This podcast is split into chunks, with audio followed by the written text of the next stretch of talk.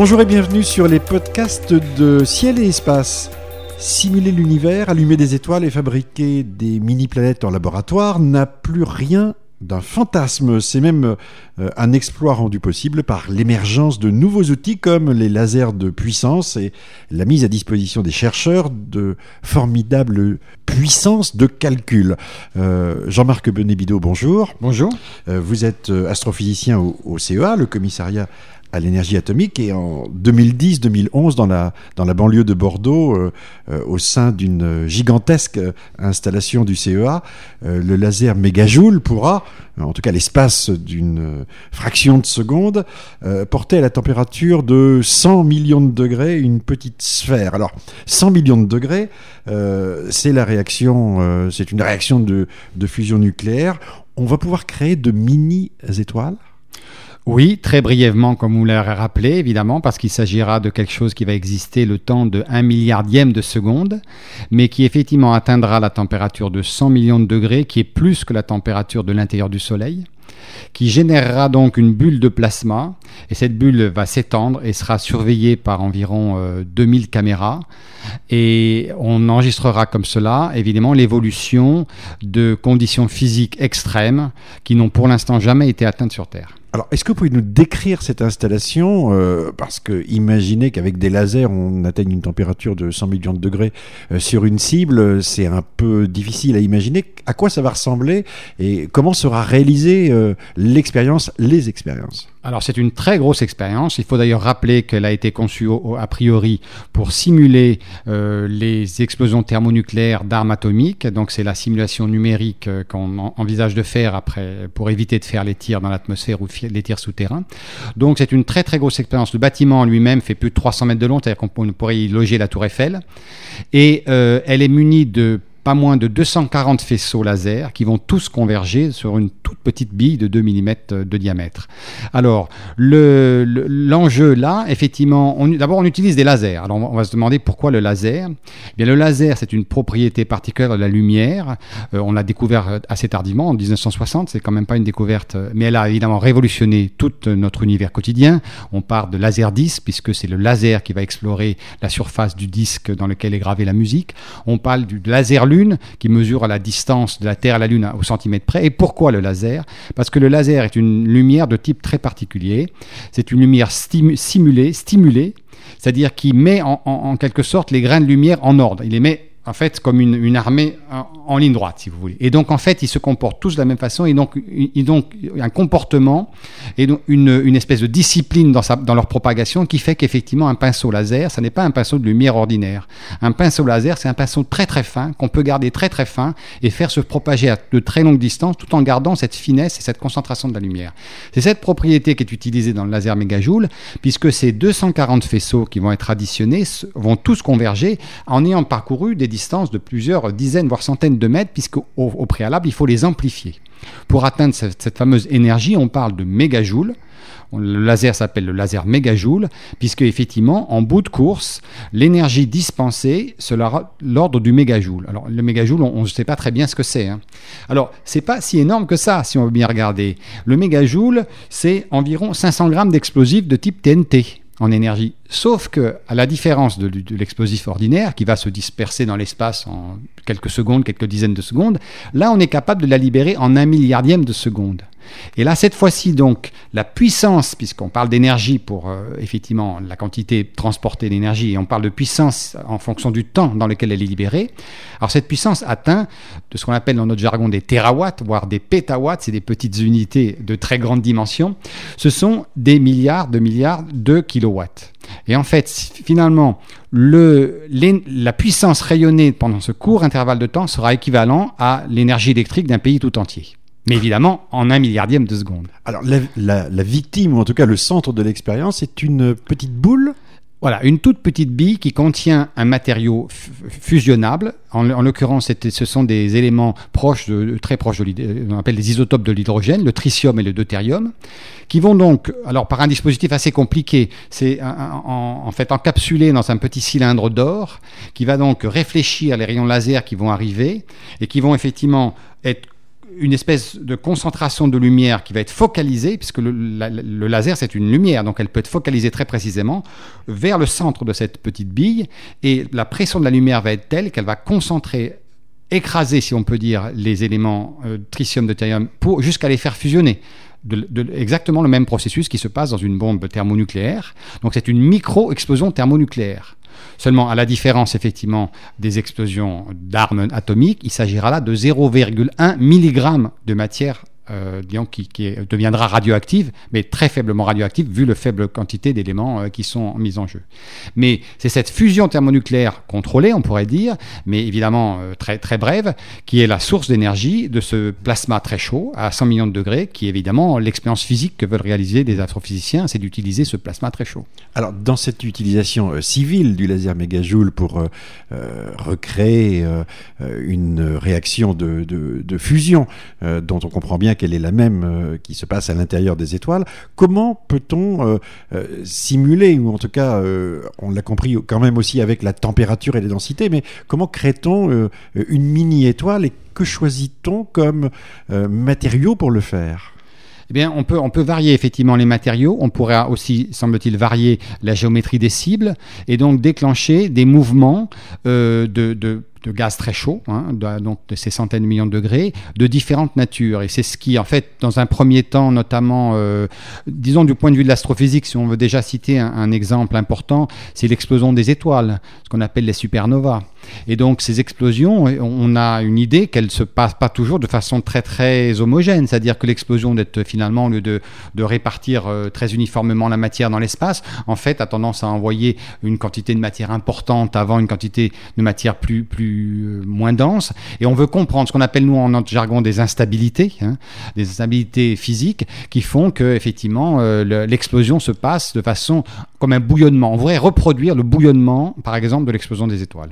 Alors qu'est-ce qui, euh, dans le domaine stellaire, euh, n'est pas compris des astrophysiciens qui nécessite justement ce type d'expérience entre la naissance et, la mort d'une étoile? Il y a beaucoup de phénomènes qui sont inconnus encore Oui, on, va, on va donc donner deux applications. Enfin, chaque fois qu'on va avoir besoin de se, de se demander comment se comporte la matière à très haute température ou à très haute densité, puisque les deux vont être atteintes dans cette expérience-là, à ce moment-là, la seule expérience possible est le laser mégajoule. Parce qu'évidemment, on n'a aucun élément autre euh, que le. Alors, il y a effectivement les tokamaks qui sont effectivement des, des, des, des, processus de, de, de, confinement par euh, champ magnétique, mais eux, ils ont le, la, très grande désavantage d'introduire le champ magnétique dans, dans l'affaire, alors que finalement, on aimerait mieux avoir un, un gaz sans, sans trop d'effets parasites. Et donc, en fait, ce sont à chaque fois qu'on va se poser la question comment on peut simuler sur Terre un milieu à très haute température ou à haute densité, qu'on va s'adresser au laser mégajoule. Et ça résout quoi comme problème? Ça résout par exemple effectivement ces explosions d'étoiles dont je parle, puisque c'est un cœur d'étoiles à la fois dense et chaud qui explose. Ça résout les matières, la matière qui circule autour du trou noir, parce qu'en s'accumulant autour du trou noir, elle atteint des densités élevées. Et là, elle va rayonner d'une certaine façon en fonction de sa mmh. densité. Ça atteint même les intérieurs des planètes parce que là, la densité est aussi élevée. Et effectivement, on rappellera qu'on ne sait toujours pas si l'intérieur des planètes est solide ou liquide. Par exemple, dans le cas de la Terre, le cœur de fer, est-il solide ou est-il liquide? On ne connaît pas encore la réponse. Et ça, ça dépend des, des, caractéristiques physiques de la matière et de son comportement à haute densité. On pourrait citer beaucoup d'exemples de cette sorte qui sont effectivement en partie, on va dire en partie résolus par le laser mégajoule. Il faut quand même être prudent. L'expérience, elle dure un milliardième de seconde. Enfin, disons qu'il y a après une étude très rapide de l'expansion mais c'est quand même très très peu de temps. C'est pour ça qu'on en a mis 2000 caméras, il y a 100 hublots, la, chambre elle-même fait 10 mètres de diamètre, c'est quelque chose, elle fait 140 tonnes. Enfin, c'est une très très grosse euh, expérience.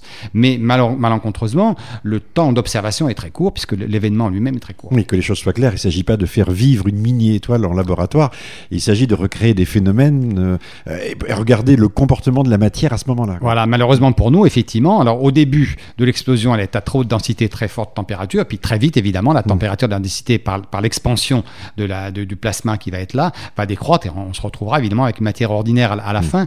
Et donc, d'une certaine façon, c'est que le début de, de l'évolution qui intéresse euh, notamment les astrophysiciens. Une de vos préoccupations, c'est la façon dont naissent les étoiles, parce que euh, dans des nuages de gaz où euh, la matière se concentre pour aboutir à la formation d'une étoile, entre cette idée de gaz initial et la formation d'une étoile, il y a des tas d'étapes qui sont compliqués, enfin qui sont compliqués, qui sont pas connus, quoi, en tout cas. Oui, parce qu'on pensait jusqu'à dernièrement que tout était fait par la gravitation, c'est-à-dire qu'on prenait une grande bulle de gaz et puis la gravitation, qu'une force d'attraction faisait tout se concentrer au centre, et puis que très, très tranquillement naissait au centre une belle étoile, euh, comme le Soleil et d'autres. Et en fait, on s'aperçoit que c'est beaucoup plus compliqué. C'est-à-dire qu'il n'y a pas seulement la gravitation qui intervient, puisqu'on s'aperçoit que plus on observe les étoiles jeunes, plus on, observe autour d'elles des grands jets de matière. Et en fait, l'idée qu'on en a à l'heure actuelle, c'est qu'effectivement, on part d'une grande masse de gaz, un grand nuage de gaz, euh, d'hydrogène, qui va être effectivement lentement contracté par la gravitation, mais il se déclenche à un moment donné, effectivement, une, une instabilité quelque chose qui est responsable d'une éjection de matière et que finalement l'étoile qui se forme va consommer disons 1% ou quelques pourcents du nuage initial et que la grande partie du nuage est réinjectée dans l'univers en fait avant même d'avoir formé l'étoile.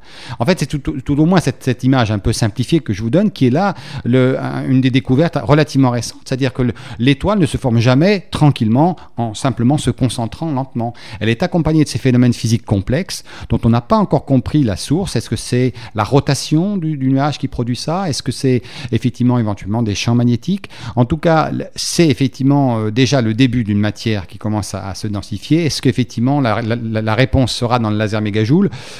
En tout cas, c'est une étude qui sera entreprise. Alors, ce qu'on appelle l'astrophysique de laboratoire, Jean-Marc Bonnebido, ça a démarré euh, dans les années 90, hein, l'idée de, de, de, faire ces simulations. Qu'est-ce qui a changé aujourd'hui? Est-ce que c'est la capacité des ordinateurs par plus de puissance plus d'éléments de, stockage de, données, euh, les logiciels? Est-ce que les, les outils euh, qui apparaissent aujourd'hui sont plus euh, performants pour permettre ce développement de, dire d'astrophysique de laboratoire Ben oui, les deux. On voit bien qu'effectivement l'astrophysique jusqu'à maintenant n'était pas une science expérimentale.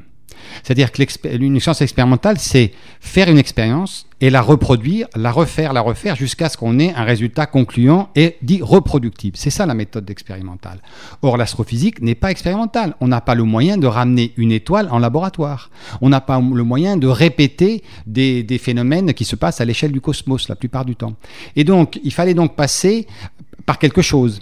Et en fait, euh, on a actuellement deux voies. Une des voies, c'est de faire ramener l'univers euh, en laboratoire, c'est-à-dire effectivement c'est le laser mégajoule, très brièvement ou dans des conditions très précises, reproduire en partie certaines conditions physiques qu'on trouve dans le cosmos.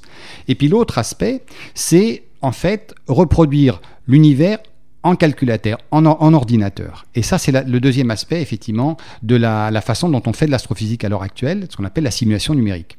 Alors c'est ce deuxième morceau-là qui nous intéresse évidemment, l'univers euh, euh, en simulation euh, numérique. Est-ce que, ça consiste à recréer un univers virtuel complet ou est-ce qu'on simule de façon numérique quelques phénomènes comme finalement on placerait un morceau de matière au, au centre de, du, du, tir de faisceau de, de, laser?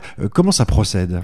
Ben, Ça procède un peu différemment. Ça procède toujours à partir d'équations physiques. Alors, si vous voulez, c'est on, va dire, euh, dès qu'on fait euh, en, simulation numérique, on va dire, on fait un univers virtuel. Un univers virtuel, c'est ce qu'on a tous sous les yeux quand on fait un jeu vidéo. On a un personnage virtuel.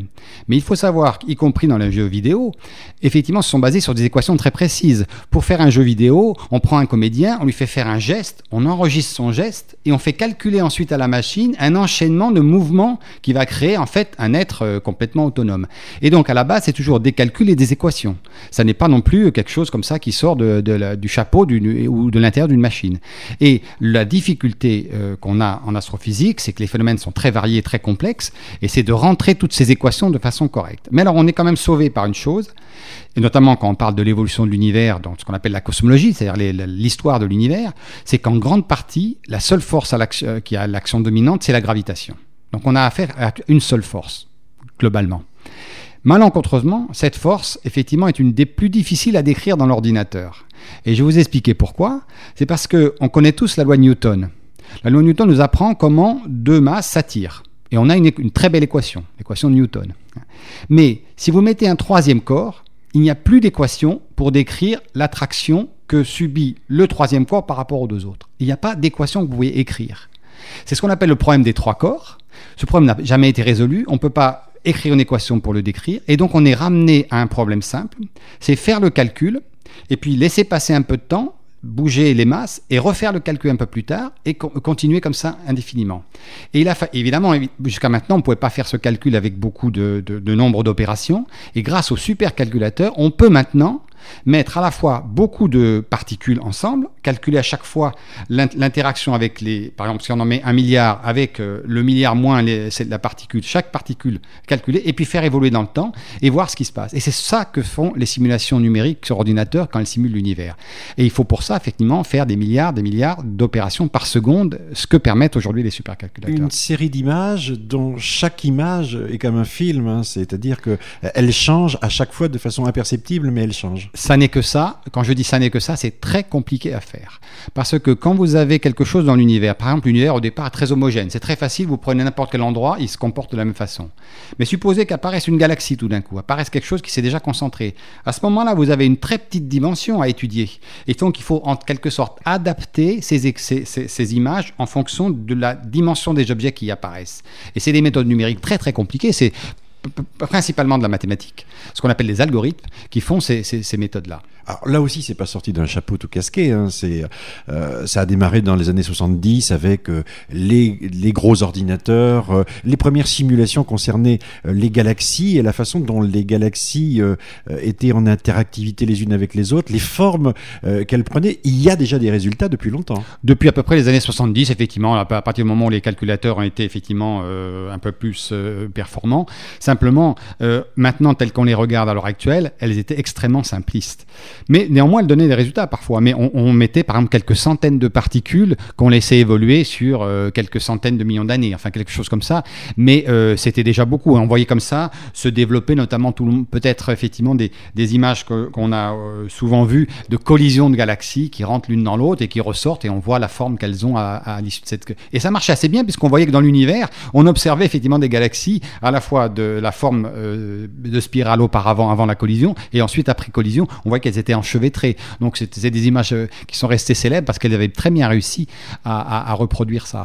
Mais effectivement, on était encore très loin du compte. Euh, et il faut juste, je, je crois que maintenant, c'est un, on a franchi le cap nécessaire pour décemment espérer pouvoir simuler une fraction d'univers. En fait, c'est ça l'actualité de, ces dernières années, de ces tout derniers mois, puisque les, ordinateurs montent en puissance continuellement.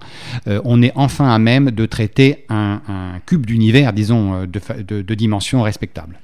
Alors aujourd'hui, Jean-Marc Bonibido, dans un, univers euh, virtuel où les euh, étoiles ont été transformées euh, en pixels et où la quantité d'équations présentes dans ces modèles font bouger l'univers dans son ensemble, il y a une grande révolution qui se pointe. Ce sont des découvertes simulées, c'est-à-dire qu'on voit apparaître dans les publications scientifiques des découvertes annoncées mais qui sont réalisés euh, sur des simulateurs. Euh, s'agit-il de, vraies, entre guillemets, euh, découvertes? Elles peuvent-elles être confrontées avec la réalité physique de ce qui se passe dans l'univers? C'est forcément le but. Une, image virtuelle, si elle reste virtuelle, n'aura aucune valeur. Elle ne deviendra euh, probable, plausible, que si elle est confrontée à une image réelle et qu'elle en, décrit assez finement les détails. Ça, c'est l'enjeu, évidemment, de toutes ces simulations. Néanmoins, euh, le, jeu, c'est que euh, peut arriver avec différents types d'équations à un même résultat, à une même image, par exemple. Et donc, effectivement, pour qualifier les équations qui sont entrées dedans et dire, évidemment, c'est bien ce processus physique qui est responsable de la forme d'une galaxie ou de la collision, euh, il faut effectivement s'assurer qu'il n'y a pas euh, d'autres processus physiques qui peuvent donner le même résultat.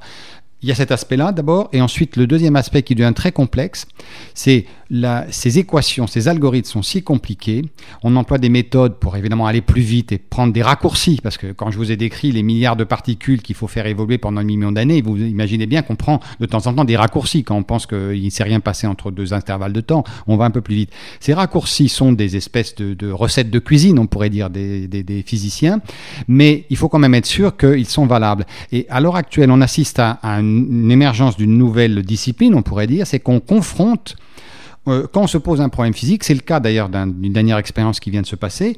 Effectivement, on a voulu simuler le début de l'univers. On s'est dit, mais écoutez, on va, faire, on mettre deux codes. On appelle ça des codes, des codes numériques, c'est-à-dire des programmes informatiques qui sont capables de simuler. On va leur donner les mêmes conditions initiales. On va leur dire, voilà, vous avez l'univers à tel endroit, il est, fait de telle sorte.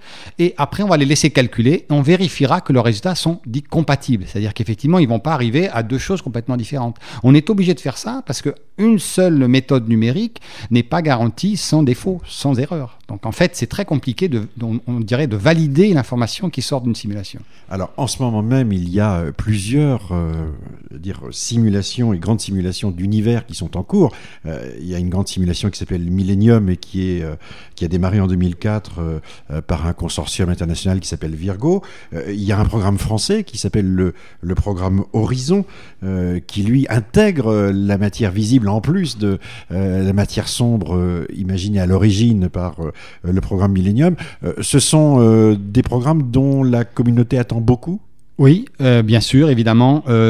parce que pour la première fois, on est en passe de pouvoir, en dehors de la gravitation, comme je le rappelais, qui est la, même la, force la dominante, d'introduire des phénomènes qu'on peut appeler parasites pour la gravitation. Parce que par exemple, quand une étoile explose, eh bien, elle fait le travail inverse de la gravitation.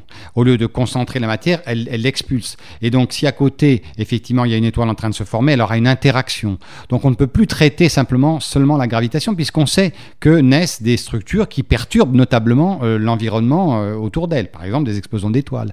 Et donc, on est obligé d'introduire ces équations nouvelles qui vont décrire ces phénomènes-là, et c'est beaucoup plus complexe encore que la gravitation.